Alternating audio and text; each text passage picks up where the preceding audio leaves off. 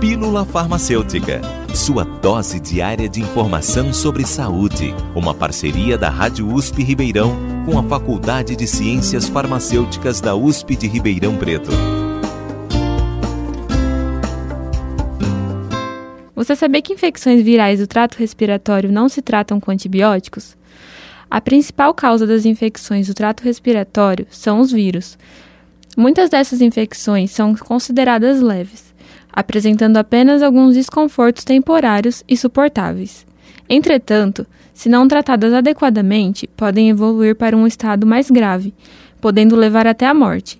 A rinofaringite ou resfriado comum tem sua origem predominantemente viral, podendo ser causada por mais de 200 tipos de vírus.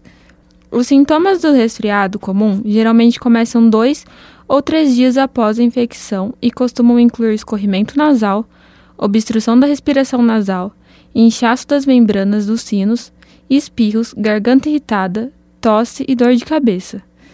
O resfriado comum é uma das principais razões para as pessoas fazerem uso de antibióticos principalmente quando os sintomas envolvem o trato respiratório superior, que envolvem a cavidade nasal, a faringe, a laringe e a parte superior da traqueia.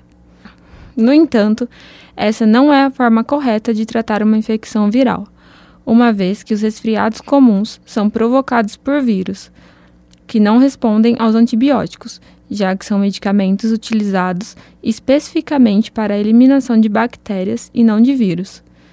A dor de garganta também é uma das principais causas do uso de antibiótico. No entanto, ela pode ser causada por vírus ou bactéria, o que torna a automedicação ainda mais perigosa.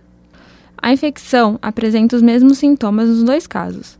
Só o exame médico é capaz de identificar outros sintomas mais característicos da dor de garganta bacteriana, apesar de não serem específicos dela.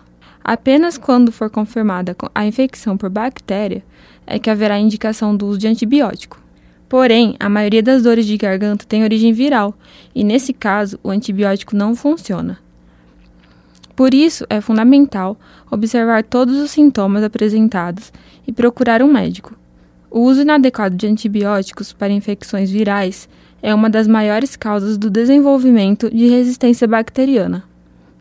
Sempre que for iniciar o tratamento com antibióticos, siga as recomendações do médico e, se houver dúvidas, procure um profissional da saúde mais próximo.